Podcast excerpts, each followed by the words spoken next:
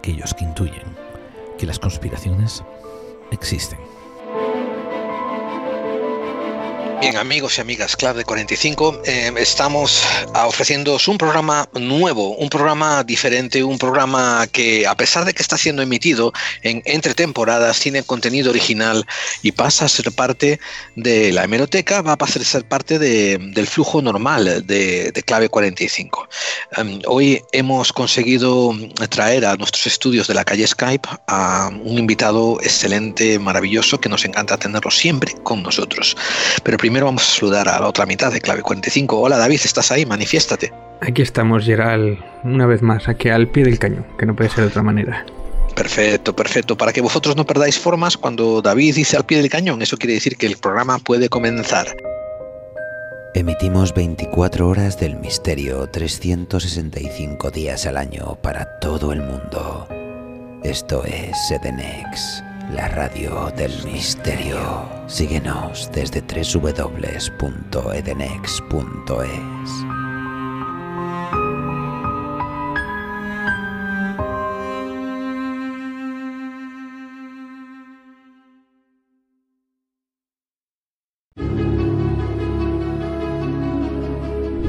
¿Estás cansado de que en tus reuniones de magufos salgan siempre referenciados los libros de Caballo de Troya y no te apetezca leerte esos ocho truños insufribles?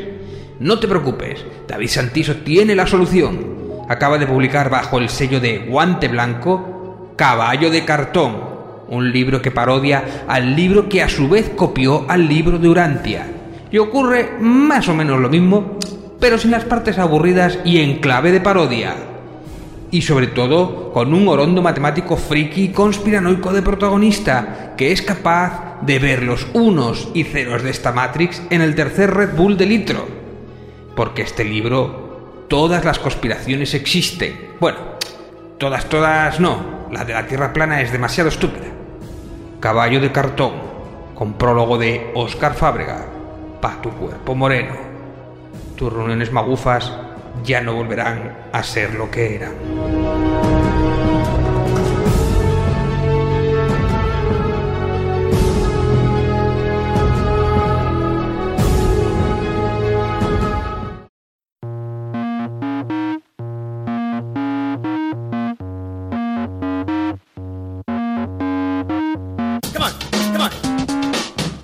La chimera numra, at low barrel that some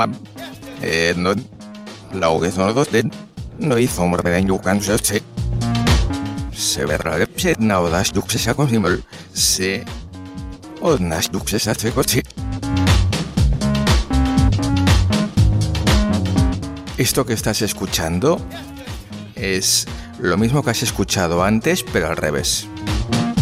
Esto es una cuña de promoción de Todo nos da igual, donde vamos a darle una vuelta al mundo del misterio. Todo no es igual, todos los jueves a las 23 horas en Edenex Radio. Y los miércoles a las 13 horas en Radio 4G Benidorm. No faltéis.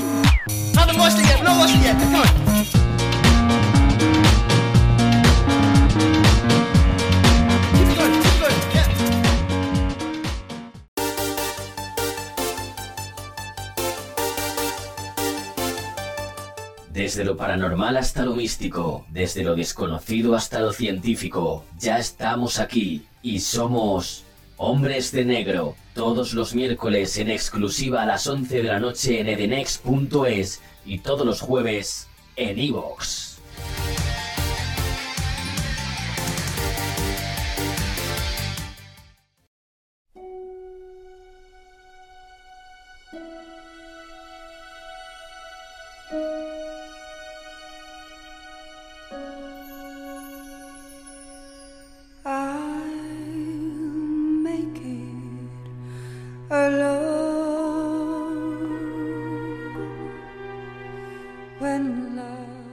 Como decíamos, teníamos con nosotros a un investigador que nosotros apreciamos muchísimo, es tremendamente generoso con su tiempo y sus conocimientos y que lo, consideramos ya medio padrino del programa. Se trata de Manuel Carballal. Hola Manuel, ¿estás ahí?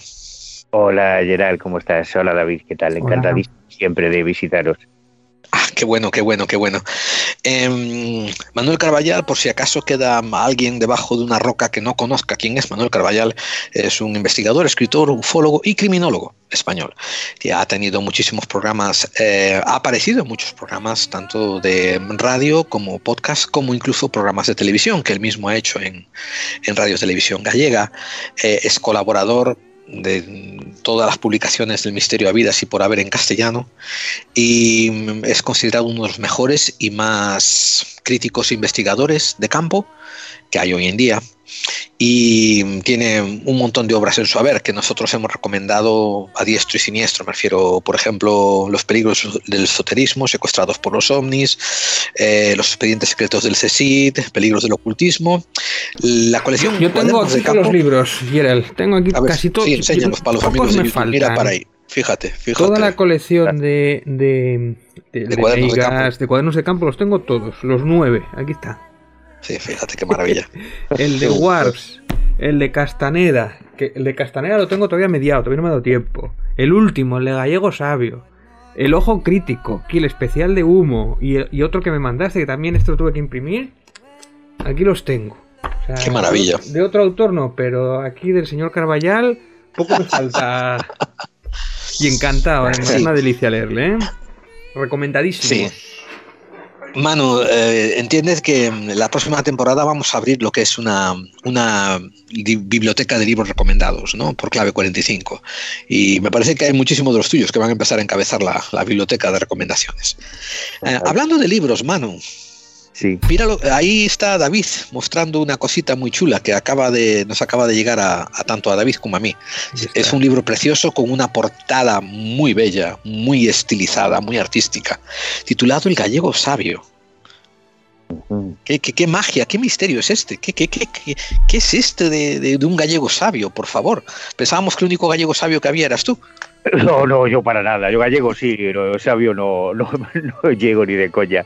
No, sabio es el nombre que le puso eh, Antonio Rivera a un paisano, a Óscar Ribrea, un tipo que trabajaba en el Centro Meteorológico de Galicia, que fue el primer ufólogo que existió en España, el, inventor de la ufología, en realidad en España, y quizás, fíjate la temeridad que digo, quizás en el mundo.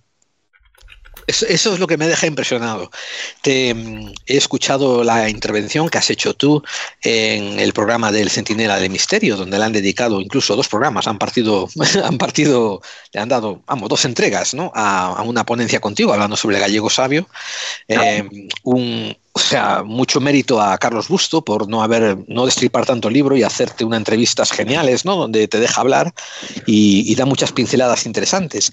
Pero um, una parte impactante es esa la que me acabas de decir. Estamos hablando de que a lo mejor es el primer ufólogo del, de, de, de Occidente.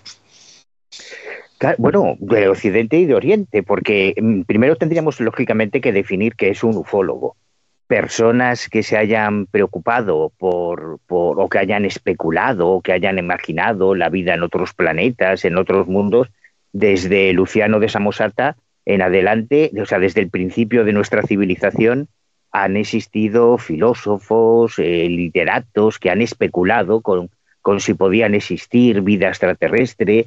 Hay, eh, como siempre han existido, los ovnis, es decir, algo que se ve en el cielo y que el que lo ve no sabe lo que es. Sí. Pues siempre ha habido alguien que ha recogido algún incidente, algún cronista que, ha, que se ha hecho eco de algún fenómeno astronómico, meteorológico, celeste, del tipo que fuese. Eh, hay incluso personajes muy famosos como Charles Ford, que en realidad era un coleccionista de todo tipo de anomalías extrañas, de lluvias de ranas, de, fenómenos extraños. Pero la diferencia con Oscar Ribrea es que Oscar Ribrea no se dedica a nada más. Oscar Ribrea, de hecho, era profundamente escéptico en otros campos de lo paranormal, paradójicamente, a pesar de ser un, un ultracatólico él no creía en la telepatía, ni en la precognición, ni le interesaba, ¿no? Y además esto marca una diferencia también de otros pioneros de la historia de la ufología en España, como Marius Lleguet, o como Eduardo Vuelta, o como el mismo Rivera, a los que sí le interesaban otros temas paranormales, ¿no?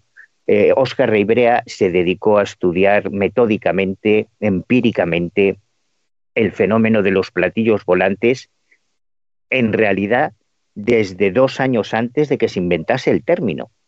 Eh, o sea, dos años antes de que Kenneth Arnold pronunciase por primera vez aquello de los objetos que se desplazaban como platillos volantes, Rey Brea ya estaba anotando en un viejo dietario, al estilo de Ford, todos los casos de fenómenos extraños en los cielos que llegaban a su conocimiento, aunque todavía no tenía ni siquiera un nombre para el fenómeno que estaba estudiando.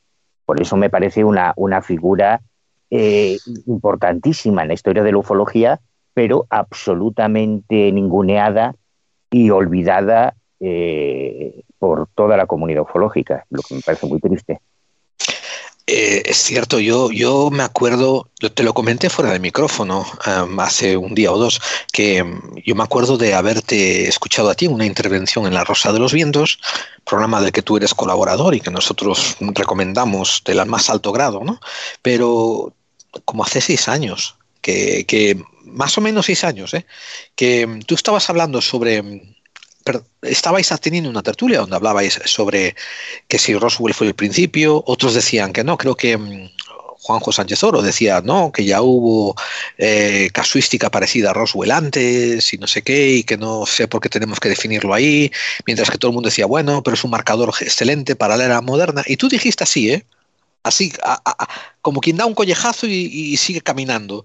Eh, bueno, pero después tienes a Rey Brea que estaba estudiando ovnis dos años antes de Roswell y la gente te dijo, ah, sí, tú hablaste un minuto más reibrea y estamos, nos estamos refiriendo a lo mejor al 2018, ¿no? que tuviste esta conversación, o el 2019.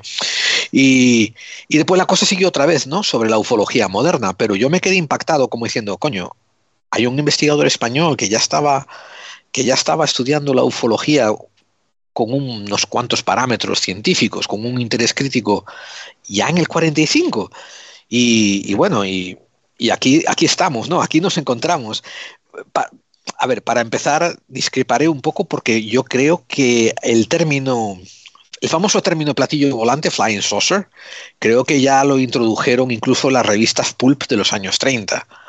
Eh, por eso cuando se encuentran con Kenneth Arnold, ¿no? Y él dice que son como unos, como unos discos que estaban, ¿cómo se dice?, haciendo botes sobre el agua. Sí. El periodista ya escribió Flying Saucer porque yo creo que en la mente colectiva, debido a la, al pop, a la popularidad de los pulp, pues ya, ya había el término flying saucer. Pero lo que sí es cierto es que no había nadie que hubiera hecho ni, ni una remota investigación seria en el 47. Y tú estás diciendo que en España, este gallego en el 45 estaba interesado en catalogar científicamente, críticamente y estéticamente, ¿no? Este fenómeno de, la, de los objetos volantes no identificados. Pero no solo eso, te digo algo más. Eh, Oscar Rivera, y en esto todos los historiadores de la ufología coinciden, no solo es el padre de la ufología científica, eh, no solo era eh, merecedor de ese alias del gallego sabio porque, porque lo dijese Antonio Rivera, no, no, es que Oscar Rivera era el principal consultor, o quizá el único consultor científico de todos los ufólogos españoles a partir de los años 60, cuando conocen de su existencia, porque yo he tenido la oportunidad de leerme toda su correspondencia con, JJ Benítez, con Ballester Olmos, con Manuel Osuna, con eh, Alberto Abel, con Joan, eh, o sea, con todos, y, todos le consultaban, como él además de trabajar en el centro meteorológico, era, se dedicaba a la astronomía, a la fotografía, a la ciencia en general, de hecho ganó varios premios astronómicos, eh, le, consultaban todo tipo de cosas, no solo desde el ámbito de la meteorología, sino de la física, pues un aterrizaje que estaban investigando, le mandaban a él las,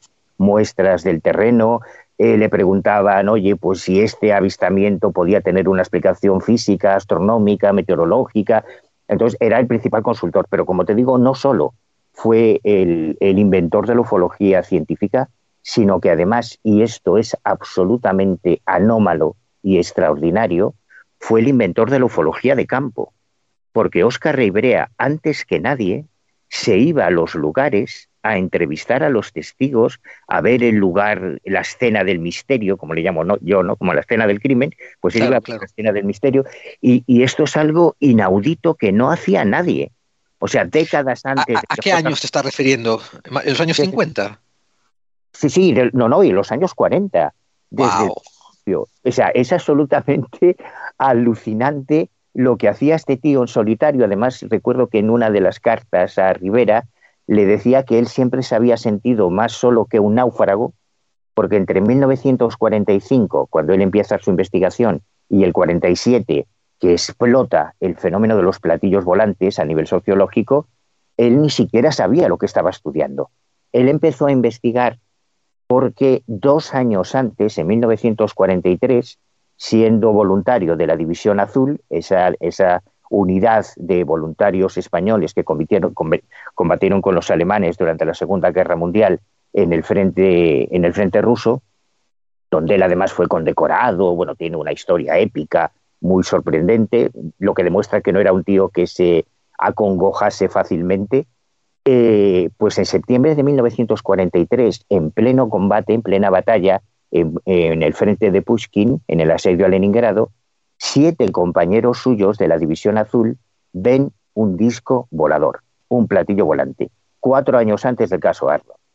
Pero claro, eh, para todos ellos, cuando se lo cuentan a, a, Rey Brea, y Rey Brea después... Que, vale matizar que Rey Brea no lo vio, ¿verdad? No, no, no, esto, hay muchas cosas que se han dicho de Rivera que no son ciertas. Eh, a él se le hizo aparecer como testigo de ese caso, supongo que para darle más legitimidad al avistamiento, que no la necesitaba, ya tenía suficiente, pero, pero no, él no lo vio. A él sus compañeros le, cuentan que han visto en pleno combate aéreo entre aviones soviéticos y aviones de la Luftwaffe un, un disco plateado resplandeciente, o sea, un típico platillo volante, cuatro años antes del caso Arnold, insisto. Pero en aquel momento, como nadie hablaba de platillos volantes, ni de ovnis, ni de extraterrestres, ni de nada, todos supusieron que se trataba de algún tipo de arma secreta nazi, de algún tipo de ingenio del Tercer Reich, de la Bergmann, y, la cosa quedó como una anécdota eh, de guerra, ¿no? Pero justo dos años después, en octubre de 1945, estando ya él de vuelta en La Coruña, en España, son sus propios padres los que ven dos discos voladores similares a lo que le habían contado sus compañeros de la División Azul. Y ese es el disparador, ese es el paciente cero, digamos, ese, esa es la espita que a él le hace pensar, a ver, no tiene sentido que haya dos armas secretas nazis sobrevolando La Coruña en el año 45. Esto tiene que ser otra cosa. ¿Qué son esos discos voladores? Y a raíz de ese, de ese incidente es cuando él comienza en un viejo dietario que yo he tenido la oportunidad de, fotocopiar y que está de hecho incluido, reproducido en el libro, eh, él comienza a anotar todos los casos de discos voladores que llegaban a su conocimiento por amigos, por vecinos, por su trabajo en el observatorio, etcétera. Ahí es cuando nace realmente la, la ufología en España. Pero hasta 1961 eh, hay, luego si quieres lo comentamos, hay una anécdota en el 54 con Fernando Sesma, pero hasta el año 61 Oscar Reibrea piensa que es el único tío en España que está investigando ovnis porque no conocía a nadie. No, no, no tiene, hasta que en el año 61 Antonio Rivera publica su primer libro sobre ovnis y Reibrea le manda una carta muy emotiva explicándole quién es, explicándole que lleva desde el año 45 investigando el fenómeno, más solo que un náufrago, porque no sabía que a nadie más le interesase. Qué impactante, oye, qué impactante. Em, pero eh, voy, a, voy a añadir otra cosa también que es bastante sensacional, no sensacionalista, sino bastante sensacional, que es que tú buscando todos estos muestras de periódicos, artículos y tal, te encontraste con una de las primeras reportajes escritos periodísticos, ¿verdad? Sobre reportes de ovnis, avistamientos de ovnis, ¿verdad? Claro, yo lo que hice al, intentar eh, reconstruir la, biografía de Ribrea es utilizarlo como hilo conductor para reconstruir la historia del fenómeno ovni desde el principio, o, desde dos años antes del principio. Entonces, claro, en aquellos tiempos eh, eh, no existía Internet, ni existía la Wikipedia, ni Google, no había revistas especializadas, no existían los libros de ovnis, no había programas de radio, ni podcast, no había nada. Las únicas fuentes de información que tenía Oscar Ribrea, además de su correspondencia, era la prensa. Así que durante un año he estado acudiendo a los archivos, a las hemerotecas, a las bibliotecas, no solo en Galicia, sino también en, Madrid, para rastrear todas las informaciones sobre ovnis que empezaron a publicarse a partir de 1947 en la prensa gallega para intentar ponerme en la piel de Rey Brea. Y la verdad es que ah, fue un ejercicio maravilloso porque ahí aparecían todos los casos clásicos que nosotros hemos conocido décadas después, pero aparecían en tiempo real justo cuando se estaban produciendo, el caso Mantel, el caso eh, Adansky, el caso Roswell, eh, las, noticias tal y como se iban produciendo en la prensa diaria de la época. Y, otra cosa que me dejó alucinado es eh, hacerme consciente de la dimensión, de la brutal dimensión que tuvo el fenómeno ovni en su inicio, porque todos los días se publicaban noticias sobre ovnis y yo he llegado a encontrarme periódicos, creo que es un ejemplo muy gráfico, como el Ideal Gallego, que era un periódico normalito que tenía 12 páginas, y en el mismo día tres noticias sobre platillos volantes. Una cosa alucinante, la, la repercusión que tuvo el fenómeno ovni, el fenómeno de los platillos volantes cuando surge en 1947. Pero Manu, ¿qué impacto? Porque yo no, no lo acabo de... He leído el libro y tal, pero no acabo de o sea, no me puedo imaginar el impacto que tiene sobre la gente esas informaciones, porque o sea, es, otro, es otro mundo, es otro tiempo, es otra cultura. O sea, ¿cómo recibe la gente e, esa información? ¿Con, ¿Con, miedo? ¿Con alucinación? O, o, simplemente lo ignoraban? ¿O cómo recibe la gente esas informaciones? Yo me imagino que, claro, yo ni había nacido, yo no, no, no, no, lo viví, ¿no? Pero me imagino que con enorme curiosidad, sobre todo con curiosidad, más que con miedo, porque es muy interesante cómo al principio nadie relacionaba los platillos volantes con extraterrestres. Eso es otra cosa que a mí me ha dejado flipado. O sea, me he quedado alucinado cuando me he ido al, principio a, los periódicos, a, a los archivos de esa época y se hablaba de platillos volantes constantemente, los misteriosos discos volantes, pero nadie los vinculaba con, alienígenas, por menos hasta 1950, que aparece Donald Cahill. Y durante esos primeros años se especulaba con todo tipo de, hipótesis y de, de conjeturas. Hay que tener presente que acababa de terminar la Segunda Guerra Mundial, que comenzaba la Guerra Fría, entonces, lógicamente, eh, las especulaciones iban eh, en, otro sentido. Si podía tratarse de armas secretas rusas, si podía tratarse de pruebas nucleares de los americanos. Y hay una, una encuesta, la primera encuesta que se realiza en 1947 para pulsar la opinión pública en Estados Unidos sobre el fenómeno, se publicó el 15 de agosto de ese año y, es una encuesta que se le encargó a George Gallup, del famoso Instituto Gallup, que se había hecho muy famoso en los años 30 por unas, em, unos estudios que había hecho sobre los candidatos presidenciales y demás, se le daba mucha importancia y Gallup provoca esa, provoca esa primera encuesta titulada Nueve de cada diez norteamericanos han oído hablar de los platillos volantes y les pregunta qué creen que son. Entonces un 33% dice que no lo sabe o no responde, un 29% que son imaginaciones o ilusiones ópticas, un 10% dice que son bromas o fraudes, un 15% algún arma secreta norteamericana que forme parte del desarrollo atómico, un 3% dispositivos de predicción meteorológica, un 1% un arma secreta rusa, un 2% focos de estos para localizar aviones, o sea, pero nadie hablaba de extraterrestres, es flipante entonces no existe la, lo que llaman la contaminación cultural y además tú te encuentras las noticias eh, de primera mano, o sea, sin, intoxicación, sin añadidos, sin mitología alrededor, te las encuentras eh, lo que recibe el periódico directamente. O sea, son dos cosas que, o sea, que cambian muchísimo, ¿no? De, lo que hemos construido ese mito a, lo que te encuentras allí, eso es otra cosa. a mí me, A mí me gustaría añadir una cosa, ¿eh? que esto es algo que he estado reflexionando muchísimo y cuando he leído el libro de Manu me, ayuda a poner las cosas un poco más en perspectiva, que es que yo estoy convencido de que desde, desde 1800 en adelante, estamos hablando de dos siglos, ¿eh? desde 1800 en adelante hay un grupo de gente en Occidente que ya concibe la noción de pluralidad de mundos y de vida extraterrestre. Pero este grupo de gente, por lo general, pertenecen a élites culturales. Quiero decir, si bajáis al, pueblo donde está la gente llenando el cubo de agua para llevarlo a casa, no saben de qué carajo estás hablando, ¿no? Si le hablas de la pluralidad de los mundos o de vida extraterrestre. Pero de la misma manera, ¿no? En que había grupos de escritores que se interesaban por el efecto de las hermanas Fox, ¿no? Del espiritismo.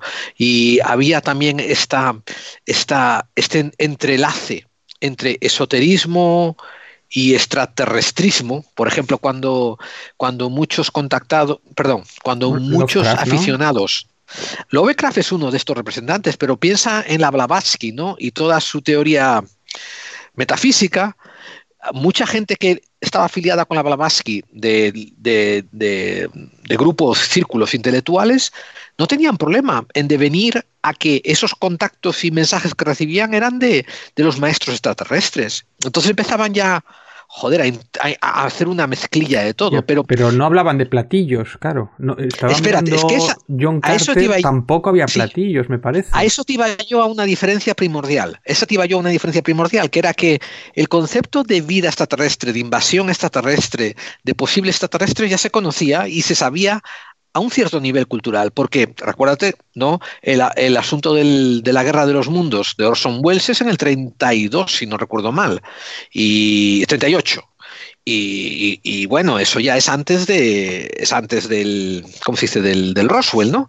Pero a, lo que viene Manu, que me encanta también, es eh, la definición popular, o sea, la atribución popular de decir platillo volante, flying saucer, extraterrestre. Como dice Manu, esa correlación no estaba muy clara, ¿verdad, Manu? O sea, pero yo estoy...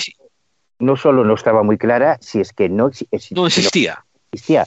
Claro, e, es cierto, ya lo, te lo comenté antes, desde Luciano de Samosata, que es el autor del primer relato de ciencia ficción de la historia, creo que en el siglo II o el siglo IV después de Cristo. O sea, desde siempre, eh, y además es normal, o sea, tú imagínate a nuestros tatarabuelos cuando están por la noche contemplando un cielo estrellado y ven pasar un bólido. Hostia, ¿qué es eso? Se ha caído una estrella. ¿Quién la dirige? O sea, pensar en, otros mundos habitados, bueno, yo siempre pongo el ejemplo de la literatura védica, que es muy anterior al cristianismo, donde se relatan figuras como el viajero de los mundos, que son alegorías, que son em, que ahora podemos interpretar como, ocurre con, todos los textos de la Biblia, que no tienen nada que ver con ovnis, pero con los ojos occidentales, claro, ¿qué va a ser la columna de, nube que, o, los carros de fuego de Elías y tal? Los vimanas, ¿no? Los Claro, los vimanas, que no tienen nada que ver con extraterrestres, que probablemente eran globos eh, em, de hidrógeno. Pero bueno, ese es otro tema. Lo que quiero decir es que cuando comenzó lo que se llamó la, hipótesis, la, escuela francesa de la hipótesis psicosocial y empezaron a buscar en esos relatos de eh, Pulp que comentaba antes Gerard y en la ciencia ficción de los años 30 y 40 dijeron, va, ya está, ya lo tenemos. Todo el tema ovni es un problema, es un efecto sociológico de la claro, contaminado por el pulp cultural, ¿verdad? Claro, pero ¿cuál es la trampa? Que es lo que yo he descubierto, es que para mí ha sido un renacimiento eh, este, este trabajo, porque ha sido volver a leerme todo desde el principio eh, con otros ojos. Entonces, claro, es verdad que si tú buscas y rebuscas en los cómics, en la literatura de ciencia ficción anterior al fenómeno ovni, te encontrarás algunas ilustraciones en las que aparece un disco o en las que aparece un extraterrestre cabezón. Pero en la inmensa mayoría las naves espaciales eran cohetes, eran esferas, eran rectángulos. Y o barcos. o barcos, claro. Y, los extraterrestres eran gigantes, tenían dos cabezas, tenían tentáculos, pero claro, eso no encaja en la casuística ufológica. Entonces, yo creo que los defensores de la hipótesis psicosocial nos han hecho un poco de trampa con, con este tema, porque si tú seleccionas em, extraterrestres negros, pues tú dirás que todos los extraterrestres son negros y habrá miles de casos de extraterrestres negros o amarillos o verdes o grises o azules. Depende de la selección que tú hagas.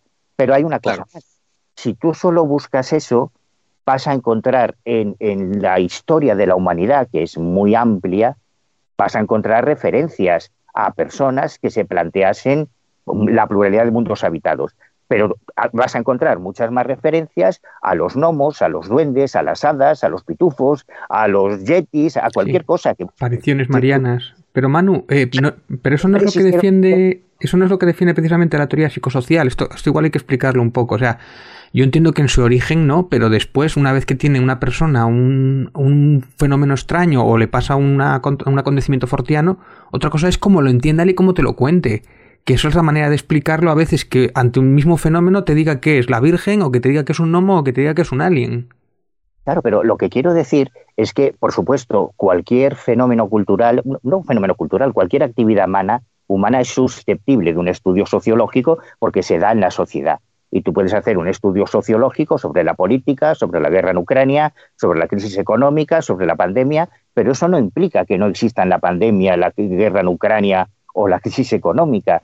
Eh, si tú buscas en el pasado referencias a, personas que especulasen, que hablasen de la pluralidad de mundos habitados, las vas a encontrar. Pero si, si buscases en el pasado personas que hablasen de la crisis em, ecológica, que hablasen de, problemas atmosféricos o problemas de contaminación, también los vas a encontrar. Pero eso no, no implica que toda la sociedad estuviese preocupada por la crisis, las crisis medioambientales, económicas o por los extraterrestres. Y prueba de ello es que las primeras encuestas que se realizan sobre el fenómeno de los platillos volantes, no solo la de Gallup, sino que yo me he encontrado otras, tanto en España como fuera, no incluyen la hipótesis extraterrestre. Entonces, para mí esto es irrefutable. Pero es que aunque no fuese así, aunque realmente eh, la literatura o, el cine de ciencia ficción o, los cómics o los pulp americanos hubiesen gestado el mito de los platillos volantes, esto no explicaría que un campesino de Burgos analfabeto en el año 50 o en el 52 viese un platillo volante, o que un tío en, la, Amazonia brasileña o que un negrito en el África viesen platillos volantes y los veían también. Es que esto es lo alucinante. Sí, una cosa, a ver, eh, que yo lo entienda bien. Es decir, por ejemplo, muchos fenómenos, un gallego de la, Galicia profunda podría decirte que lo que ha tenido es un encuentro con la Santa Compañía y no con un ovni, sería lo más lógico, y sin embargo no es lo que ocurre. Claro, sobre todo cuando aparecen las evidencias gráficas. Aquí ya se acabó toda teoría, toda especulación, todo mito y toda sociología.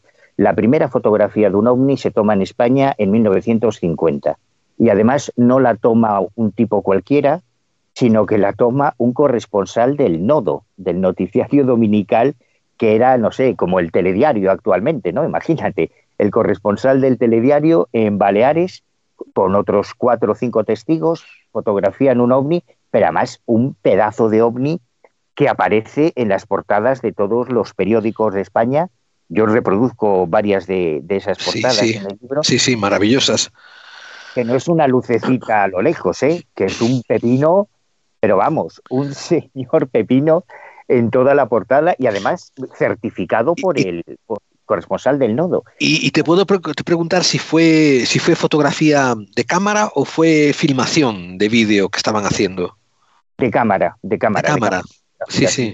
Estaban en un monte em, en la isla de Mallorca eh, cuando apareció ese objeto, además solo les dio tiempo a hacer una o dos fotografías que yo recuerde. Hasta ese momento, entre el 47 y el 50, para Oscar Ribrea, claro, todas las fotografías de, platillos volantes llegaban de Estados Unidos o de Francia o del exterior.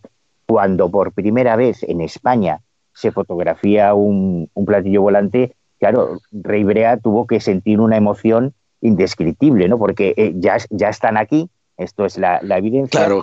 pero además eh, es que han sido recogidos por una cámara. Y cuando tú te enfrentas a una evidencia gráfica de ovnis, no, no ha lugar a, que sea un mito, que sea folclore, o es un fraude o es un fenómeno real. Y si es un fenómeno real, o tiene una explicación natural o o no la tiene por el momento. Eso es técnicamente un ovni.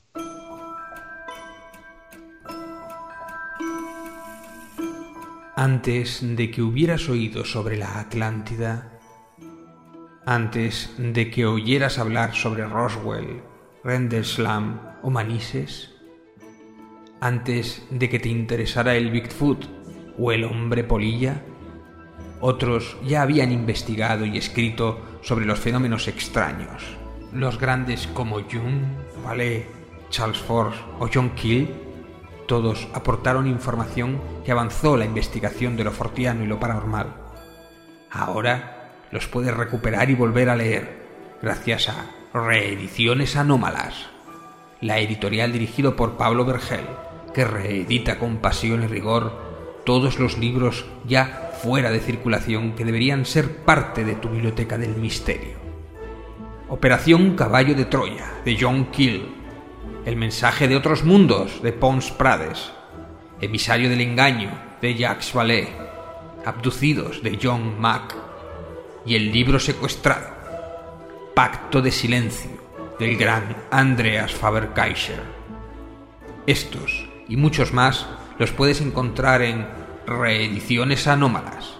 Visita su web en www.reedicionesanómalas.com y apóyalos en tus redes sociales. Porque si no aprendemos de los clásicos, estamos condenados a no emerger de las tinieblas.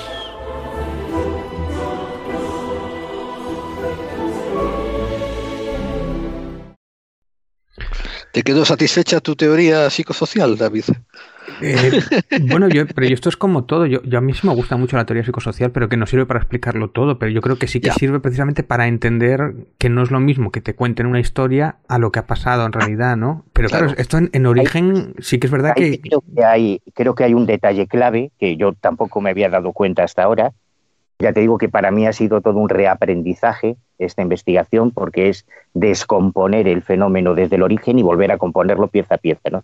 Y cuando organizas la cronología, yo siempre lo digo, la cronología es la clave, cuando vas organizando año a año qué es lo que ocurrió, cómo van apareciendo las diferentes piezas de este puzzle, cómo se van añadiendo mucho ruido de fondo por intereses comerciales, lo vas viendo, lo vas viendo realmente claro. En el, en el origen, el término platillo volante no es de Kenneth Arnold sino que es de un periodista que estaba en el aeropuerto cuando él, sabéis que no voy a contar ahora la historia, que Arnold se sumó a la búsqueda de un avión de la Marina que había desaparecido y por eso había muchos periodistas en el aeropuerto y cuando él aterriza, él iba a reportar lo que había visto, que creía que era algún tipo de arma secreta extranjera, y entonces iba a la oficina del FBI a reportarlo. Él tampoco creyó que fueran extraterrestres. Entonces un periodista que le entrevista cuando le dice aquello de que se desplazaban como platillos volantes, es él quien inventa, quien acuña el término platillo volante. Y a partir de ahí hay un fenómeno muy interesante y es que en todos los periódicos del mundo, incluyendo los españoles incluyendo los gallegos, los periodistas ya sabían que para que una noticia tuviese gancho, había que utilizar el término platillo volante. o sea, pero eh, no, pero te corrijo una, creo que te voy a corregir una cosa, o por lo menos voy a matizar una cosa que estás diciendo, Manu. Em, yo creo que ya en el 47, a nivel periodístico, seguramente incluso desde el 40, a nivel periodístico, ya se conocía el término platillo volante, ¿verdad? Eh, bueno, es, probable que sí, porque de hecho el, fenómeno de los platillos volantes y el fenómeno omni es muy anterior al 47, ya lo sabemos. Por eso, sí. Eh, digamos que el caso fundacional, que es como nos referimos al caso Arnold, es el famoso 24 de junio del 47, y de hecho, solo unos días después aparece en la prensa gallega la primera noticia sobre platillos volantes. Y dos días después, dices, ¿verdad? Dos días después, ¿no? No, en realidad fueron dos semanas después. Dos semanas. Fue el, el 8, el 7, creo que recordar, la, tengo reproducida porque hasta ahora yo durante muchos años había dicho, y estaba equivocado, que la primera noticia sobre ovnis en España se había publicado en La Voz de Galicia, que es el periódico más importante aquí en Galicia, ¿no? Además, conseguimos esa noticia de una forma muy rocambolesca. ¿Ah, sí? Sí, lo cuentas, sí, yo lo escuché en el Centinela, lo escuché. Fue, fue, una, fue una forma, pues yo había fundado un grupito de chavales en La Coruña, de, de, niños como yo, que nos gustaban estas cosas, y un día llega una, una amiga de una, de una señora y nos dice que haciendo una mudanza en su casa al, quitar un espejo se había caído una hoja de la voz de Galicia del año 47 doblada que tenían como tope para que el espejo no golpease en la pared y al abrirla en la primera página aparecía la primera, y en realidad es la segunda, noticia sobre platillos volantes publicada en, en, España. Pero al hacer esta investigación y irme a los archivos, me, encontré que unas horas antes, en la edición eh, nocturna, digamos, en la edición de tarde de un periódico de Santiago de Compostela, ya se había publicado esa misma, esa misma noticia. En aquella época, la prensa, no solo española, sino internacional, dependía mucho de las agencias de información norteamericanas, aunque había un desfase, no, no había Internet, como sabemos, y, más o menos las mismas noticias se publicaban en todos los periódicos. Pero a partir de, ese momento, el, creo que es el 8 de junio, julio de 1947, ya es una cosa absolutamente imparable y constantemente se están publicando no solo noticias sobre platillos volantes, sino que los periodistas cada vez que iban a entrevistar a un personaje famoso, pues Albert Einstein, por ejemplo, esto es así, es así, visita España, pues le preguntaban su opinión sobre los platillos volantes, que, si venía el Papa, que si venía un político. Hay, un titular muy gracioso que pone en uno de los periódicos que tú pones que es lo de los ovnis lo, eh, lleva lo lleva Einstein, ¿no? Lo trata Einstein o algo así. Sí, porque todo, todo fue, fue una revolución a, todos los niveles y todo el mundo sentía curiosidad por qué demonios era, qué, qué era esto de los platillos volantes, ¿no? Fuese lo que fuese. Pero es muy llamativo que no, que no se hablase durante años de la posibilidad de que fuesen extraterrestres, por menos a nivel masivo. Sí. Y hay otra cosa que lo, que, me interesa, ¿no? Lo del... ¿Me permites añadir una cosita, David? Guárdate ese pensamiento, ¿eh? porque te lo voy a, lo vas a retomar inmediatamente. Pero ¿sabes una cosa que yo me deja reflexionando sobre contaminación cultural que, me encanta. Yo, si quieres, voy a poner una compilación eh, durante este mes sobre referencias populares, eh, periodísticas, de prensa, ¿no? Al término platillos volantes de antes del 47 eh, de la existencia del, término platillo volantes de antes del 47, porque yo creo que, mm, que, esto fue una contaminación cultural. Creo que literalmente lo que pasó en el 47 con Arnold es que él está explicando un fenómeno y la contaminación cultural que ya lleva un periodista le afecta para usar el término platillo volante. Yo, yo iba por ahí también, claro. Sobre todo porque lo que vio Arnold no eran platillos, sino que eran una especie de alas deltas. Exactamente. Otro, hay un caso que fíjate, yo lo había leído hace muchos años, lo tenía súper olvidado y lo retomé ahora, el caso Rhodes, que es, es uno de los primeros casos de ovnis, se produce un par de días después del avistamiento de Arnold, solo que este tío fotografía esa especie de alas delta, con lo cual ya tampoco podríamos hablar de una alucinación de Arnold, de una conjetura, pero no son platillos. Eh, tiene otra y a, lo que, y a lo que antes quería decir, que para mí también ha sido un descubrimiento muy importante, es que quien condiciona el término no es la sociología, sino los periodistas. Porque cuando un testigo les contaba que había visto un objeto extraño con forma de esfera o con forma de triángulo o con forma de delta, el periodista lo titulaba platillo volante. Exactamente. Y, esto es fundamental. O sea, quien crea el mito no son los testigos. Cuando tú accedes al testimonio original, dices, coño, pero si este testigo está describiendo una esfera con unas patas o está describiendo un triángulo, o como el caso Arnold, una especie de ala delta, ¿por qué lo titulan platillo volante? Pues porque eso era lo que vendía periódicos. El fenómeno que se había construido mediáticamente era el de los platillos volantes y quienes tergiversaban un poco los testimonios de los testigos, por eso se crea toda esa confusión sociológica después, no eran los testigos, sino que eh, ni, ni siquiera los investigadores, sino que eran los periodistas. Y otra cosa que me llama mucho la atención, que tampoco estamos hablando de simplemente naves o aparatos o cosas volando, pero no hay ni encuentros en tercera fase, ni abducciones, hasta que llega Betty y Barney Hill, que es bastante, bastante después, ¿no? O sea, es como que, que no hay esos contactos, simplemente hay algo que vuela por ahí y eso me, llama la atención también. Sí, sí, eh, y de hecho eh, Rey Brea distinguía mucho lo que él consideraba el fenómeno genuino, el fenómeno original de los platillos volantes, de todos esos añadidos que fueron sumándose, todo ese ruido de fondo, que fue sumándose con el paso de los años. Eh, eh, hay un fenómeno, digamos, primigenio, que es el de esos objetos de la forma que sean, que aparecen en los cielos, que son detectados en los radares, que son fotografiados, que son filmados, y luego se van añadiendo todo ese tipo de, de todo ese ruido de fondo, eh, por ejemplo, cuando aparece George Sadansky con los contactados, que en, Estados Unidos aparece en el 52, pero en España ya en el, 54 aparecen los primeros contactados, y las primeras sectas y los primeros cultos ovni, eh, cuando aparecen las abducciones, luego llegan las mutilaciones de ganado, el pacto de, con los gobiernos, los Cheldrimes, los, los orbes, y, claro, y llegamos al día de hoy que el fenómeno ovni es un sin Dios, es un cajón desastre donde cabe todo. Puedes meter al, monstruo lagonés, al Yeti. O sea, hay que decir que todo lo fortiano no llega hasta que llega el 61 con, con la abducción Betty Barney Hill. No, no, no, no, no. Espérate, porque cronológicamente esto es importante. ¿eh? eh no digo Charles Ford en sí que recopilaba casos extraños, sino en, el, en, los casos ovni, en, los encuentros o en tal. Simplemente lo ven, pero no hay nada fortiano ni nada extraño. O, pregunto, vamos. Pero Adamski, Adamski en el 60, en el 59 y 60, ya está hablando de contactismo, de encuentros con la tercera fase, en la tercera fase. o sea que eso es precursor a... La cronología, la fecha clave, el año cero, digamos, para la hipótesis extraterrestre aplicada al fenómeno ovni es 1950, cuando Donald Cahoe publica su famoso libro Los platillos volantes son reales, donde el fenómeno es real, estos platillos volantes, y además son extraterrestres y además el FBI y el gobierno lo sabe y calla.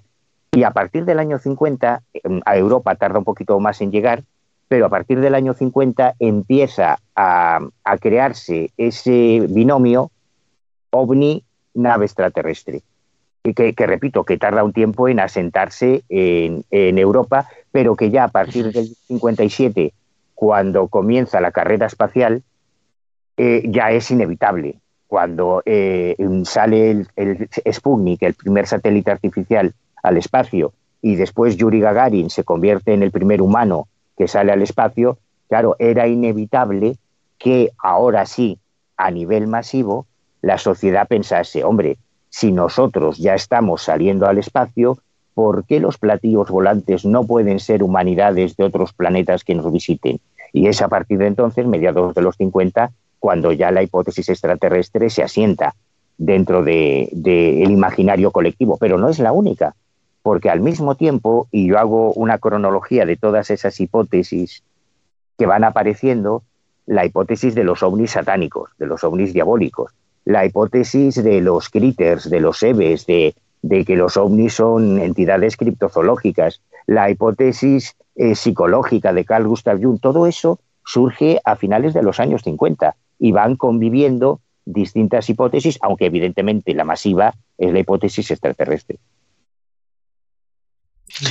Oye, pero sí, David, qué maravilla esto de que, me refiero, qué maravilla por donde está llevando un mano qué maravilla por dónde nos está llevando Manu acerca de la historia de la ufología y su progreso, pero pensar que la primera persona que se lo toma en serio y que empieza a hacer investigaciones de campo y, una, y un análisis científico es un gallego años antes de Kenneth Arnold.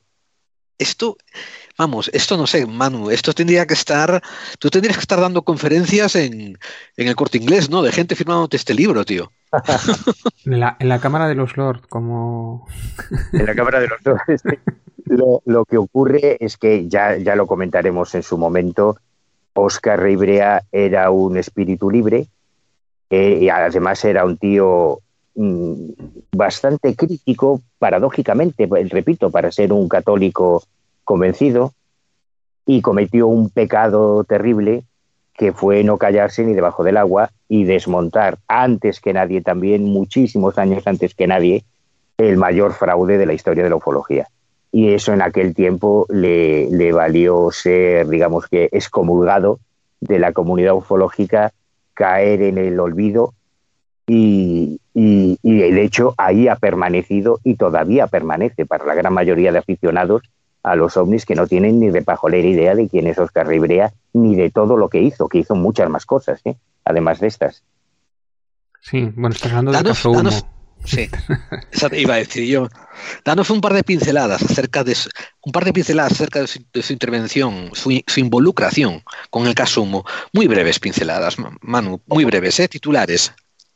Em, eh, él conoce el caso Humo a través de Antonio Rivera, como te decía, en el año 61 empieza una correspondencia deliciosa con toda la comunidad ufológica. Además, eh, eh, nuestros predecesores tenían la costumbre de hacer una copia con papel carbón o una fotocopia de la carta que enviaban, con lo cual tú ahora tienes la, pregunta y la respuesta, tienes la carta de uno y otro y es como acceder a su grupo de WhatsApp. ¿no? Imagínate que todos los pioneros de la ufología y es maravilloso. Entonces, en un momento determinado, Oscar, eh, Antonio Rivera le pregunta por la estrella Wolf 424, sin decirle nada de humo. Eh, y, y, Oscar Rivera, como astrónomo y férreo defensor de la hipótesis extraterrestre hasta que se murió, tampoco sospechoso de ser un pseudoescéptico, le dice, hombre, Antonio, dime cualquier otro sitio, pero la Wolf 424 es una estrella binaria, un astro frío, que no tiene franja de habitabilidad, que no, ahí no puede haber vida. Pueden, en cualquier otro sitio sí, pero ahí no. Y, Rivera se mosqueaba con él, ¿no? Decía, joder, pero ¿cómo dices eso? Tenemos evidencia de que ahí hay algo y tal. Durante los primeros años, Rivera no sabe nada de humo. A pesar de que, por ejemplo, Antonio Rivera le pide que investigue el caso que se produce entre Betanzos y Villalba de un avistamiento de un supuesto platillo volante con el símbolo de humo. Y ahí es donde, donde yo me he dado cuenta de qué pasta estaba hecho este tío porque durante meses Rey Brea se patea todas las tres carreteras que hay entre que unen Betanzos y Villalba, las tres rutas posibles que podía haber llevado el testigo, pone a buscar testigos a todos sus amigos, conductores de autobús, viajantes, engañaba a su familia para llevársela, ¿no? que nos vamos a un, a un balneario muy bonito y tal, para poder ir buscando testigos. Durante meses se peinó todos los pueblos hizo un trabajo de campo monumental, encontró un montón de casos de otros avistamientos, pero al final le decía a, Antonio, Antonio, esto es un fraude, esto no es real, todavía sin saber nada de humo, hasta que se publica la revista Cíclope. En el número 2 de la revista Cíclope, Rivera publica un artículo eh, con dos de las fotografías de San José de Valderas y solo con esas dos primeras fotografías eh, Rivera hace una valoración con las cosas que a ninguno se nos habrían ocurrido, pero claro, él se dedicaba a la meteorología. Entonces, claro, él en cuanto ve la formación de las nubes que aparecen en las fotos de San José de Valderas, fíjate que en esto no, no, no había caído nadie, le dice, oye Antonio, esto es una maqueta. Esto que cuentan los testigos de que tomaron estas fotos, claro, esas nubes son estratocúmulos y limbos que tardan tanto en tiempo en moverse como aparece ahí, por lo tanto, entre una foto y la otra pasaron varios minutos. Bueno, es acojonante el análisis que hace de Valderas. Es, acojonante. Luego ya le llegan los primeros informes, hace una valoración de los informes, se va a Madrid a investigar el caso sobre el terreno, conoce a Jordán Peña. Bueno, la historia es mucho más larga y en 1972 comete la osadía y la imprudencia.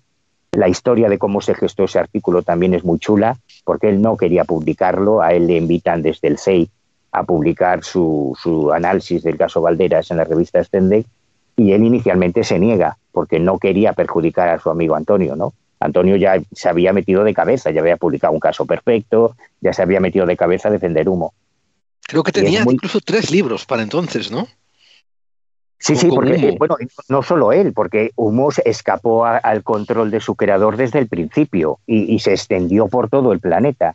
Pero es que además en el año 72 ocurrió algo que yo creo fue determinante para que cambiase de opinión Ribrea, que es el suicidio de Joan Turu y José Pérez Rodríguez Moreno, los primeros eh, ufólogos que se quitan la vida ese año 72. Y justo después Reibrea eh, manda el artículo a Stendek y, eso fue su condena, porque a partir de ahí ya desapareció para la comunidad ufológica y hasta hoy bueno, una cosa, una cosa, yo viendo las fotos precisamente de, de, estas que estoy poniendo aquí, yo lo que noto principalmente que que igual tampoco, igual, decir, el enfoque. Es que ese ovni está muy enfocado, pero es que en la lejanía está desenfocado y el, platillo volante está enfocado a la altura de lo que tenemos. Es decir, me refiero que está cerca porque por el enfoque, si estuviera lejos, tendría que estar enfocado el, palacio, ¿no? Yo reproduzco el informe completo de Stendek, bueno, y un montón de trabajos de Ribrea, en el libro completos. Y ahí tú ves las, las observaciones que él hace y dices, coño, claro, es que él repitió, lo mismo que hice yo muchos años después, lo reprodujo. Y él te explica cómo los postes que aparecen en primer término, si están pero enfocados. Incluso, no sé si estás viendo la pantalla, la foto que tú replicas aquí haciéndolo del caso, pasa un poco lo mismo. Tengo el enfoque cerca, porque el objeto está cerca, y el lejano está desenfocado, obviamente. Pero si estuviera lejos el coche, lo que tiene que estar desenfocado sería lo de, lo de lejos, ¿no? Claro, lo que tiene más mérito de esta historia no es ya que Oscar Reibrea se atreva a hacer el primer informe, también el primero, siempre fue el primero, que desmonta el caso Valderas, sino que él además añade que todo humo es un fraude y que el que está detrás es José Luis Jordán Peña. Es que es acojonante, en el año 72. O sea, que nosotros tardamos décadas en llegar a las mismas conclusiones, porque claro, porque la, historia de Rivera fue totalmente borrada de, de, la historia de la ufología española.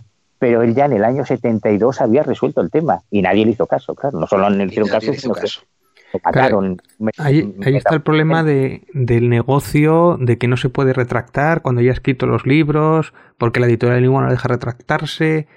El querer, o el también la, el querer decir, bueno, pues esta es la evidencia de que hay alienígenas y tal, y que te, te tienen ese jarro de agua fría, pues como que no quieren aceptarlo, que es un poco lo que pasa a veces en estos casos, o, estos investigadores, que también le pasa yo creo a JJ Benítez, que, nunca se equivocan. Los problemas empezaron en 1970, yo también esto lo subrayo en la cronología, porque hasta 1970-1969 hay una primera reunión de ufólogos, la primera reunión de investigadores españoles que se da en Galapagar, en Madrid, donde van Antonio Rivera, va Em, Vicente Juan Ballester Olmos, va em, Carlos Murciano, va Manuel Osuna, va José Darnaude, el hermano de Ignacio Darnaude, porque Ignacio todavía era muy pequeñito, y va Óscar Ribrea. Óscar Ribrea está en esa primera reunión de ufólogos. Pero a mm. partir del 70, 71, cuando ya empiezan a hacerse las primeras conferencias públicas, se empiezan, aparecen las primeras revistas como Encíclope, Horizonte, ya en el 72 Karma 7, yo mm, eh, sospecho que es cuando surge el factor vanidad.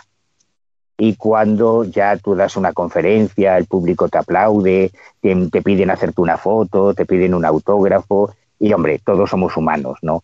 Y ahora tenemos Tinder, pero imagínate en aquellos años, que te vengan unas chavalitas ahí, ay, que usted es un investigador de platillos volantes, qué maravilla. Claro, pues esto fue creando lo que Oscar Ribrea llamaba intrigas palaciegas, que me parece un término maravilloso. Como al crearse los primeros grupos ufológicos, como al surgir este protagonismo y la vanidad, empiezan las primeras rencillas entre los de Eridani de Madrid y el CEI de Barcelona, entre los del País Vasco y los de Andalucía, los mamoneos que han existido siempre, ¿no? Y que siguen existiendo todavía hoy. Pero esas intrigas palaciegas creo que es un término que define muy bien uno de los mayores cánceres de la comunidad ufológica desde el principio.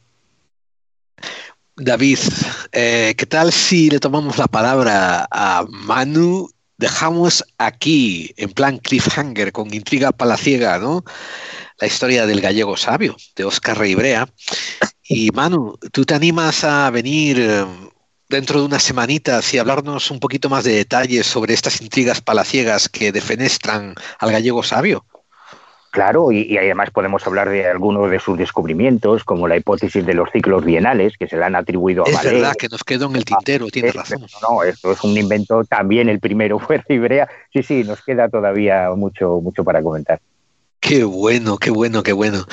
Pues amigos, hemos tenido una charla de una hora con, eh, con, el otro, el otro gallego sabio, que escribió el libro sobre Oscar Ribrea ah, de la, y hemos estado escuchando todo esto de la voz de su autor, de, Manu Carballal.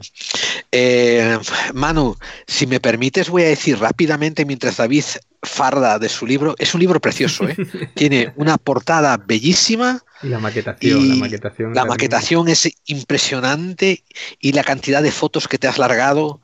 Dios mío, la comunidad ufológica está en deuda contigo de tal manera que vamos, no tengo palabras para expresarlo Manu, porque menudo trabajazo que te has largado. ¿eh? ¿Cuánto tiempo te ha llevado un añito, empezar y acabar esto?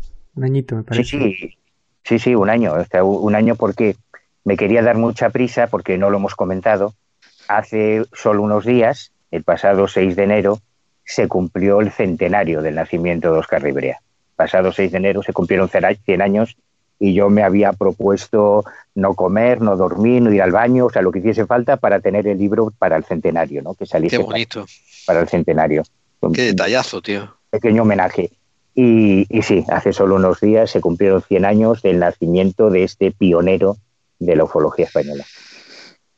Bueno, este libro eh, no sé si estará disponible en Amazon y en el corte inglés todavía, no lo sé. Manu, corrígeme.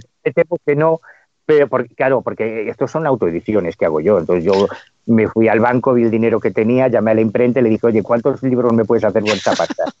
Literalmente, ¿eh? fue así. Sí, sí, sí, sí. Eh, son ediciones muy, muy limitadas, pero sí está en Amazon, en eBay, en, bueno, en varios sitios de... A ver, y, voy a comentarlo, estamos, lo podéis encontrar, por favor, os aconsejo a todos los que amáis la ufología y os apetece acercaros más a la verdad, que, añadáis este libro a, vuestra colección. Se titula El gallego sabio de Manuel Carballal. Lo podéis encontrar en, la website de Secret Shop, lo digo en español, Secret Shop.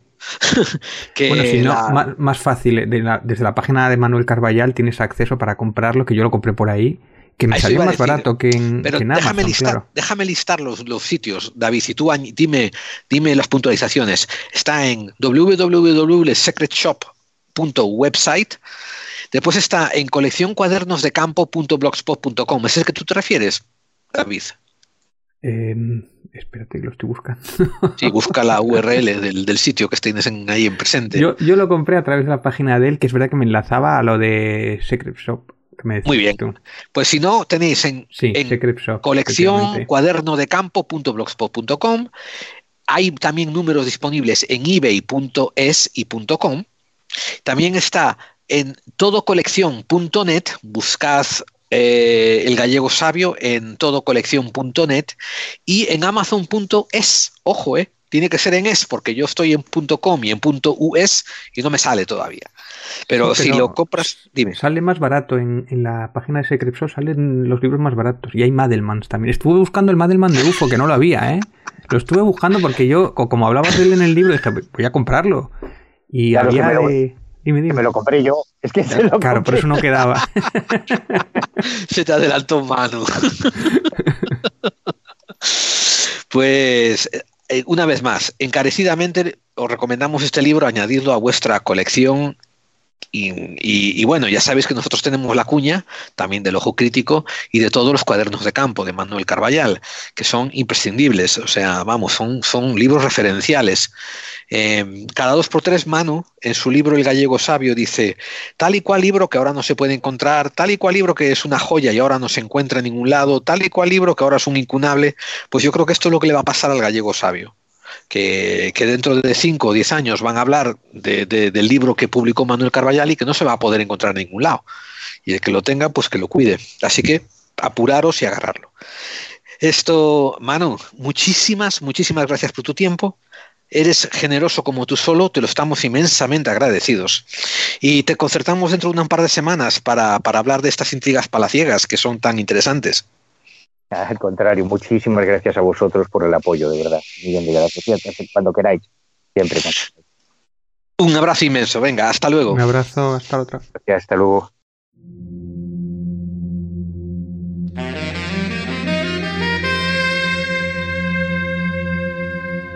Estás escuchando Clave 45. Clave 45. Clave 45. Clave 45.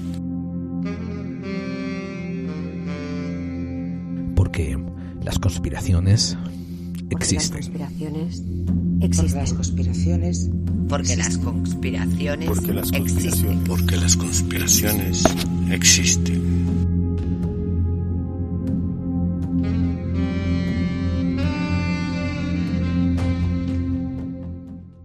Hola, soy Miguel Pedrero y estás escuchando Clave 45, el programa para aquellos que intuyen que las conspiraciones existen.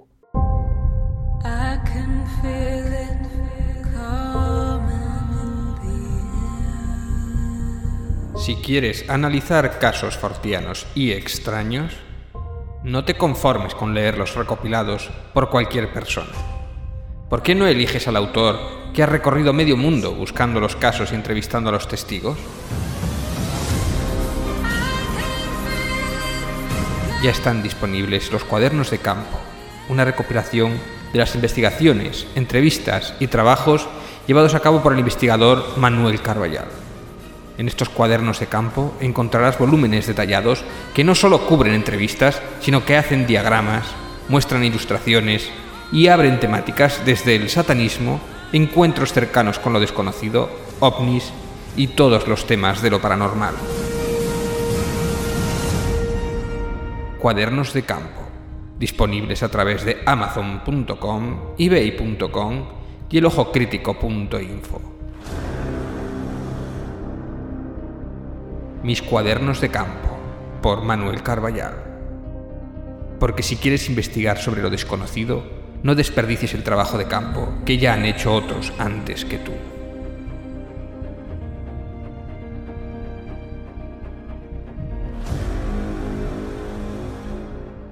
Bueno, David, esto otro otro programa más en las que estamos alucinados con, con, el contenido, ¿verdad?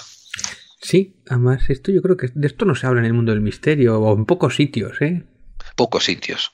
Pocos sitios. Pocos sitios. Mano Carballal es una persona eh, que, que, que, claro, que cuando él está haciendo sus ruedas ¿no? y tal de, de promoción, él tiene como su, su, guía. Yo sé que él no usa guion, ¿eh? Sé que no usa guion, pero tiene como su bueno, trayectoria. Bueno, sí, sí, usa guion. En, por lo menos en el Centinela lleva sus cosillas y sus apuntes, lleva hasta sus audios incluso a veces. Ya, pero ¿eh? no, no, no creo que lleve una escaleta, ¿sabes? No creo. No creo que tenga una escaleta, no sé. Eh, y, y, eso sí, lo veo que usa muchas veces ¿no? El, la misma dirección argumentativa y la misma dirección narrativa, tanto en el Centinela, La Rosa de los Vientos o el programa que vaya.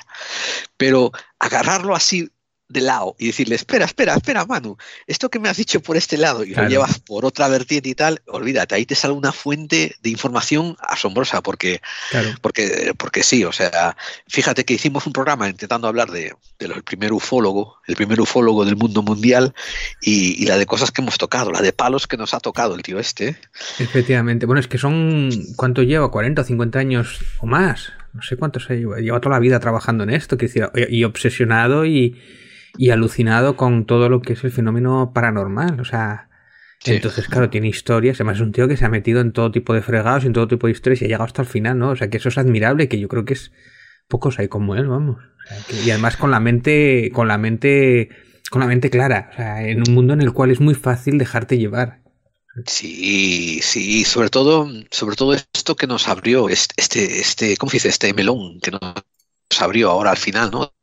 Siendo los, los clubs de fans del, del misterio y los, los, las cuadrillas y las camarillas sí, las, y los y las, las palaciegas, ¿no? Las, las intrigas palaciegas. Las intrigas palaciegas, el misterio Dios, de los 50, Dios, lo que no 60. Haya, lo que no hay, y, y, 70 y 80, ¿eh? porque esto es una cosa maravillosa que, que, que él sabe que él ha vivido. Él ha vivido lo que son las, las, las, las, cosas de detrás de bambalinas entre investigadores. Es que, eh, claro, Gerald, tú date cuenta, sea, el, el, acceso que él tiene, que son las cartas que se escriben, no solamente eh, con, con, Rivera, sino con JJ Benítez, todas esas, eso es algo que hoy día es irrepetible, porque hoy día puedes intuir o puedes tener algunas, claro. tienes tweets, tienes, yo qué sé, acceder a un WhatsApp, lo veo complicado, pero puedes acceder, aún así solamente es una parte, porque toda la información está desperdigada, pero él es claro. que es como de repente casi todo lo que se documenta en estos dos y otros lo tiene. El, el 80-90% de la información la tiene. Porque lo único que le falta que es lo que se hablaron entre ellos cuando se encontraron en tres o cuatro ocasiones.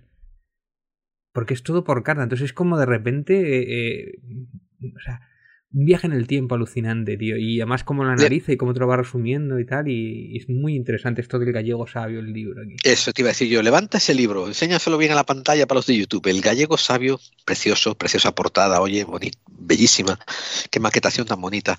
Esto, eh, eh, eh, en este libro a mí me quedó una cosa muy, muy constante. La, el apartado en el que habla sobre la comunicación entre Rivera y Oscar Brea.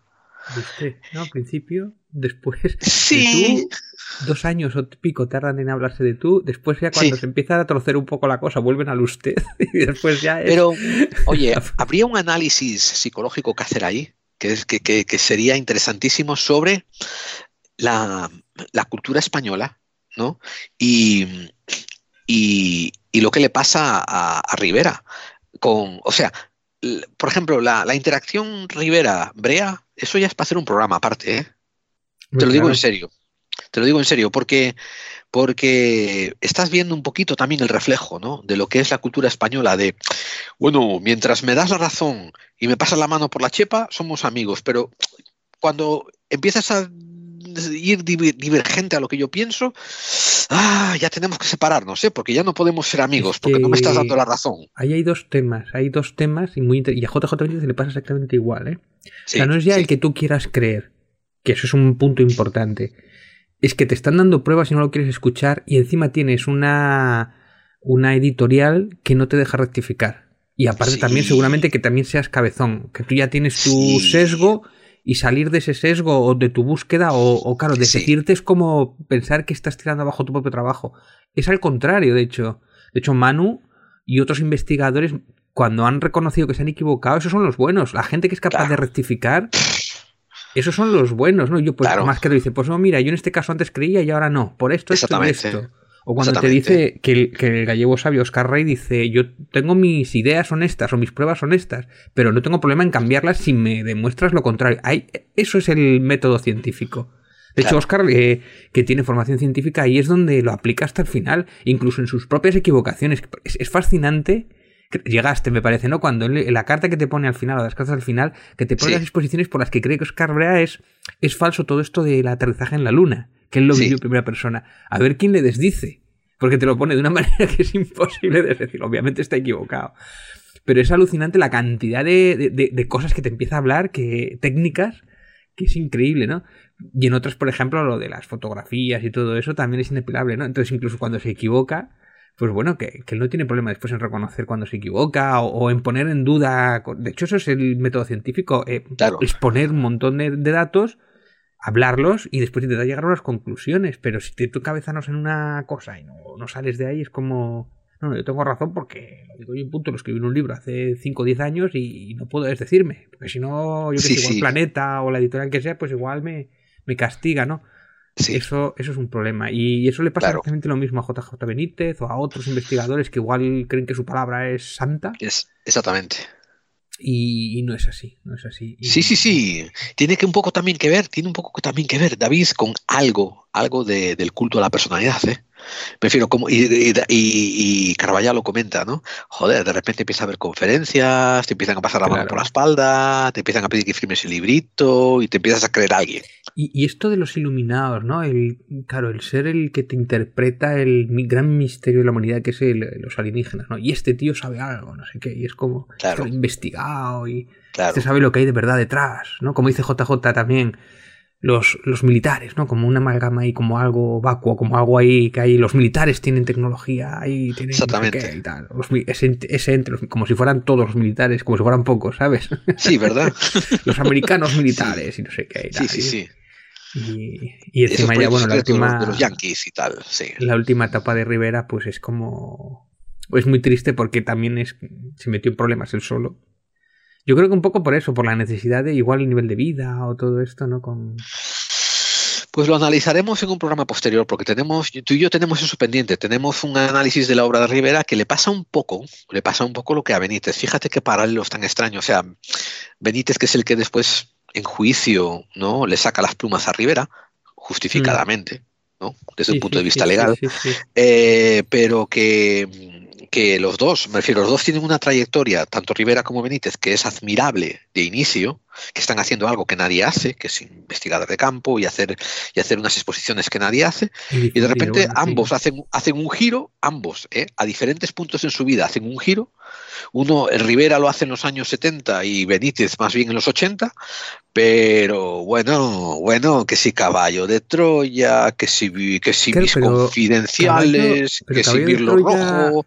Pero Caballo de Troya es anterior, quiero decir, es, eh, de hecho, es curioso porque Rivera económicamente va hacia abajo y después se mete en problemas que no puede salir. Sí, Y, y JJ Benítez es el final, es, es, es- al revés. Es, eh, Caballo de Troya es lo que le da la sostenibilidad de hacer poco lo que le dé la gana, que es investigar y hacer investigaciones de campo. Otra cosa son. De hecho, lo dice Carvallal aquí en. Creo que en la Centinela del Misterio, ¿no? Él iba a investigar un, a alguien en un caso y dice, no, pues aquí estuvo ayer JJ Benítez, no sé qué tal.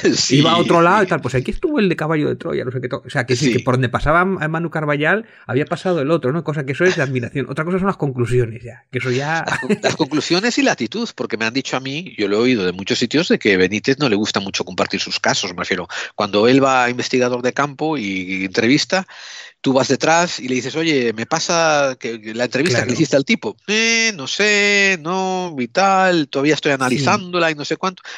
eso es lo que yo he oído a otra gente. Manu es al revés, Manu es todo lo contrario. Sí. Pero yo a lo que iba, que, que me refiero, que, que aparte JJ le gustaba repetir las entrevistas 10 años después, 20 años después, o no sé cuánto, iba repitiendo las mismas entrevistas para ver si había incoherencias o tal. Pero lo que me refiero que como el otro tenía el colchón de caballo de Troya y de sus libros y vendía. Y claro, tenía. de hecho, eh, eh, Manu lo decía que es el único del misterio que de verdad se ha hecho, ha hecho dinero con esto del misterio. Los demás son pobres. O sea, los demás tienen que compaginar con otro trabajo normal. O sea, bueno. Y es el único que de verdad le ha sacado él y Iker Jiménez y, cuatro más, ¿no? Y cuatro más, sí. Hay, hay, cuatro más, sí. Sí, sí, pero bueno. Porque tienes, también a de aquella es otra historia, tienes tu razón, ¿eh? de aquella es otra historia, pero en las nuevas generaciones, por ejemplo, tienes gente que subieron a hacer su propio marketing. Eh, por ejemplo, Lorenzo Fernández Bueno está dirigiendo una revista y está metida en, otras producciones, ¿no? Y después tienes también a Enrique de Vicente, que también estaba dirigiendo otra revista y estaba haciendo viajes. Y Jiménez del Oso también, por ejemplo, él tenía lo suyo, de, era doctor, pero él monta esto un poco... Eh, aparte de, lo, de su profesión o tal, y, y, entonces es cuando le da pie a esta generación nueva, a Iker, a, Javier Sierra, Javier Sierra también. Yo me Javier Sierra, otro que también, otro medio Jiménez, ¿no? Que también ha hecho muy bien con la literatura y con su venta de libros. Pero quería decirte que, quería decirte que me hizo gracia eso que tú comentaste, de cuatro que consiguen vivir de esto, ¿no? Y el mm. resto mal vivir. El resto tienen que mm, trabajar de otra cosa y después hacer esto de hobby, ¿no? Eh, pero... bueno, ojo, que estos también, que la mayoría de estos tenían dos profesiones. O sea, Benítez tenía escribir libros que están más o menos. JJ eh, eh, que tiene, tiene esas dos facetas, ¿no? Del escritor de ciencia ficción, aunque no lo reconozca, pero después él, el investigador, y era periodista en su momento, o sea, mucho tiempo fue periodista. Javier Sierra tiene su faceta de escritor, que linda con la suya. Eh, Iker no, Iker quizás es el que más se dedica en exclusiva al misterio, ¿no? Pero casi todos tienen su segunda profesión y, y de la generación nueva casi todos tienen también su profesión. Manu es investigador y ayudante de. O sea, no sé exactamente qué decir, que se dedica también a investigar casos policiales y que tiene sus profesiones aparte, quiere decir que. por la que se renumera, ¿no? Pero, quiero decir, investigador exclusivo de ovnis, Mm. Hay, un día había que hablar con un sociólogo como por ejemplo Pablo Vergel y que hiciese un perfil de, cómo se cómo viven los investigadores del misterio. Lo digo en serio, ¿eh? ¿Cómo viven? Me refiero que si uno es ingeniero, por ejemplo, imagínate al, al Jordán Peña. Claro, es un hobby. ¿no? Exactamente, iba a decir yo, el Jordán Peña era, era no sé qué de marketing de la empresa Agroman, y, y, pero después se dedicaba al misterio, ¿no? En su, en su, en su etapa hobby. Exactamente, exactamente. Y, pero sin embargo, mira, ahí tienes a Iker Jiménez, que Iker Jiménez es 100% producción cuarto milenio y después, eh, no sé, a lo mejor de hobby es hacer eh, puzzles o algo así, o yo qué sé. creo que no tiene hobbies, eh, Iker. Creo que está tan obsesionado con ¿Sabes? Le gusta mirar, le gusta mirar los dibujos animados de los años 80. Habla creo mucho que le gusta, de, de gusta, yo creo que en sus ratos libres se pone su propio programa y le gusta verse. y con esto vamos a poner la música de, de empezar la despedida. This is Chaos. It's a beautiful, balmy Southern California summer day. It's 80 degrees. It's balmy.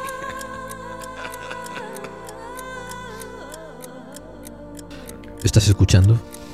Clave 45 un programa para aquellos que sospechan que las conspiraciones existen.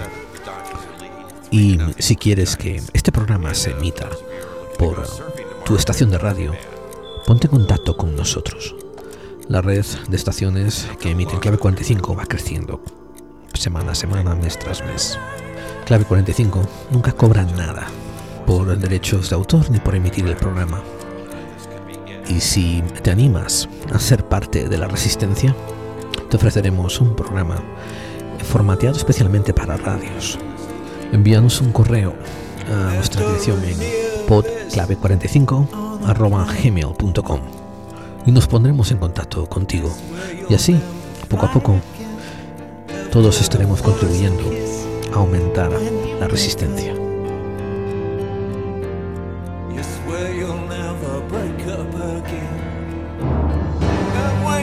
Just run a red light.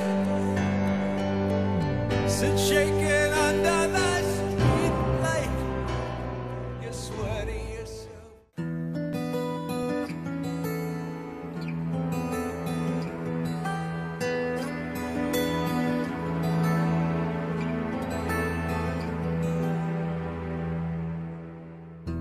In our headlights, staring beer cans, deer's eyes on the asphalt underneath our crushed plans and my lies. Lonely street signs, power lines. Bien amigos, esto cuando está sonando Poets of the Fall es porque nos vamos a despedir. Recordad que hemos pasado de hacer actualidad. Tú querías hablar de un tema, ¿verdad? Que me pediste fuera del micrófono.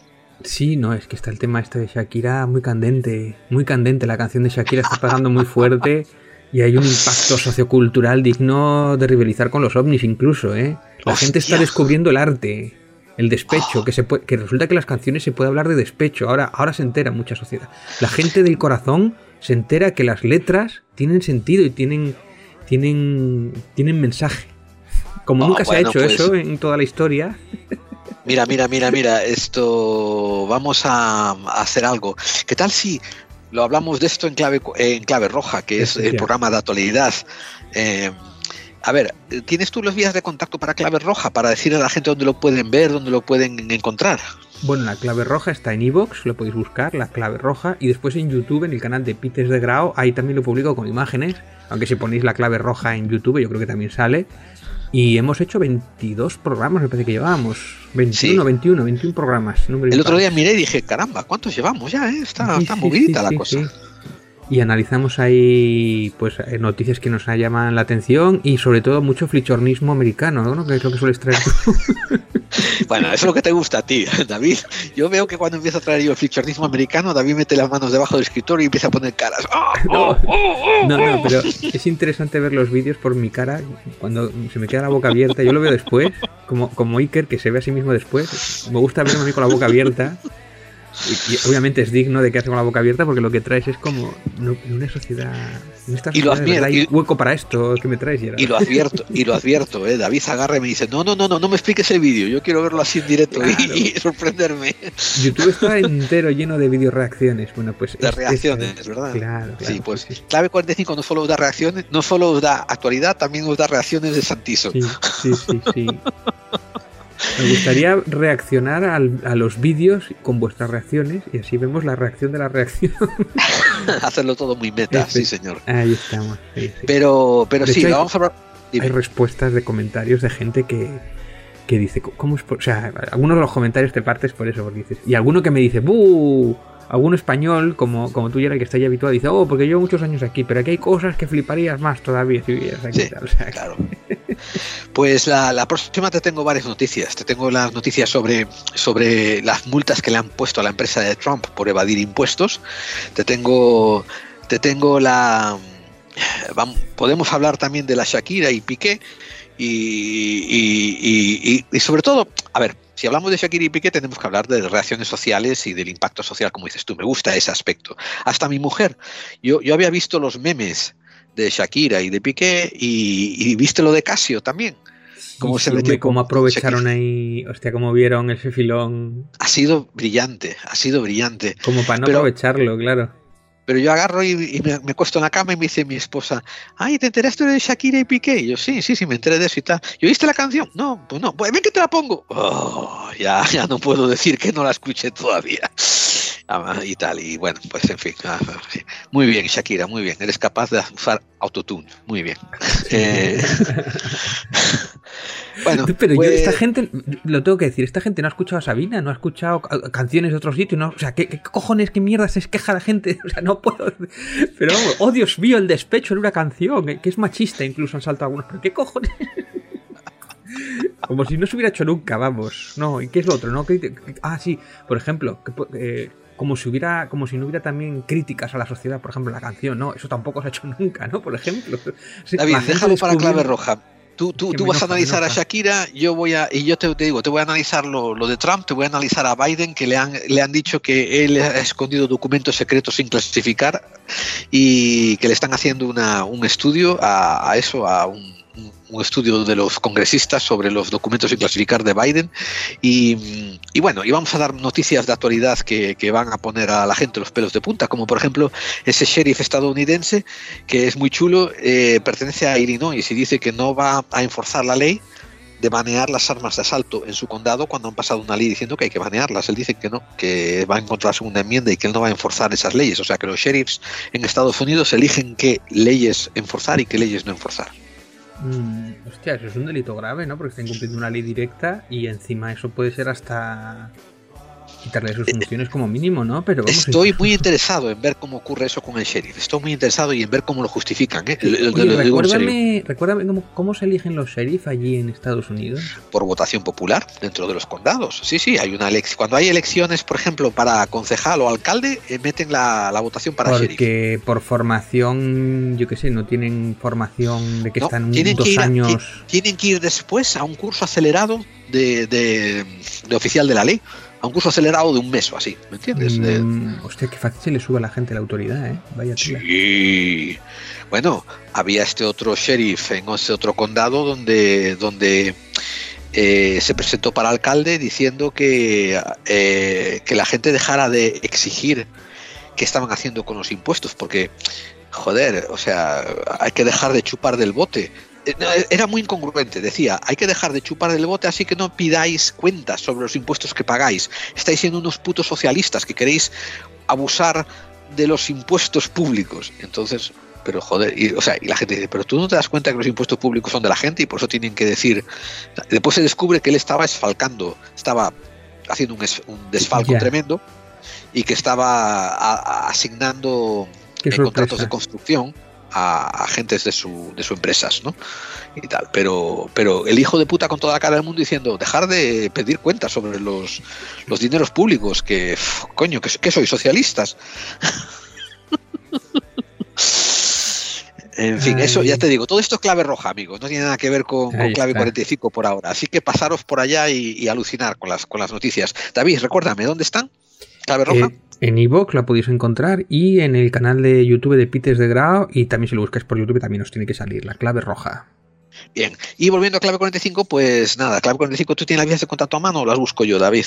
Tengo, las tengo que buscar, espérate, las tengo en algún sitio. Mientras tú las buscas, yo voy a leer dónde podéis comprar el libro de Manuel Carballal. El libro de Manuel Carballal lo podéis comprar, recordad esto, lo vamos a escribir debajo de la descripción del programa en iVoox.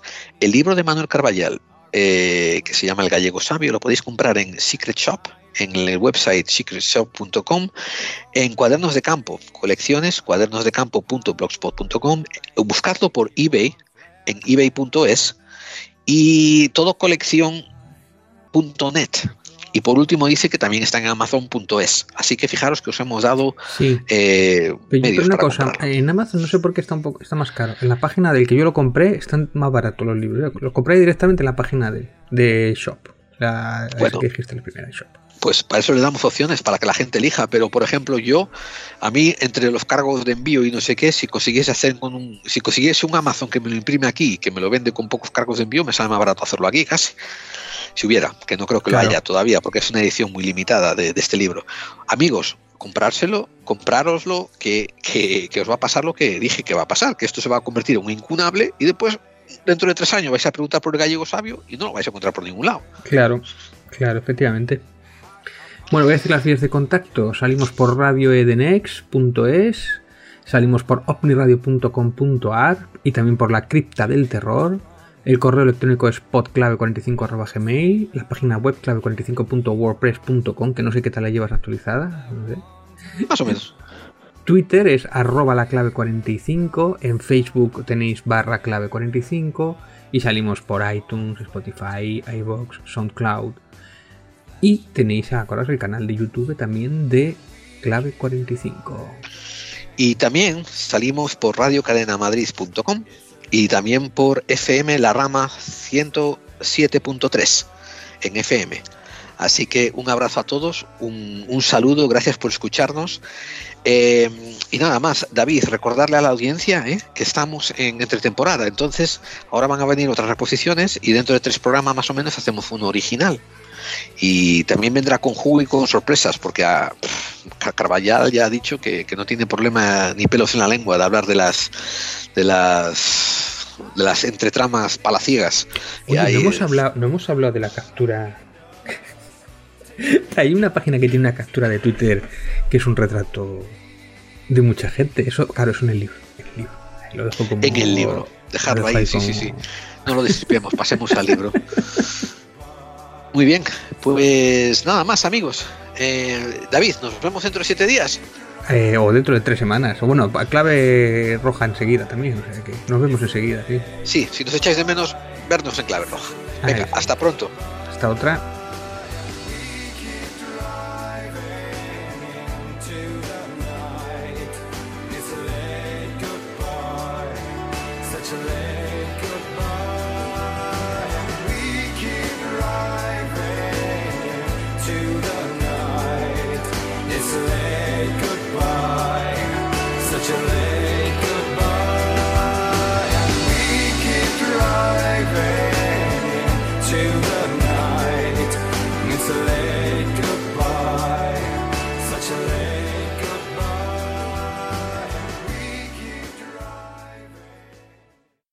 Si crees que ser racional es mirar al universo a la cara y no acobardarse. Si opinas que donde hay duda hay libertad. Si piensas que es mejor encender una vela que maldecir la oscuridad. El Ojo Crítico es tu revista. Porque el conocimiento es el antídoto contra el miedo. Contra el miedo. El Ojo Crítico. El Ojo Crítico. Cuadernos de investigación para investigadores. Descárgatelo gratis desde www.elojocrítico.info. Y en las mejores páginas y blogs sobre anomalías. Sobre anomalías.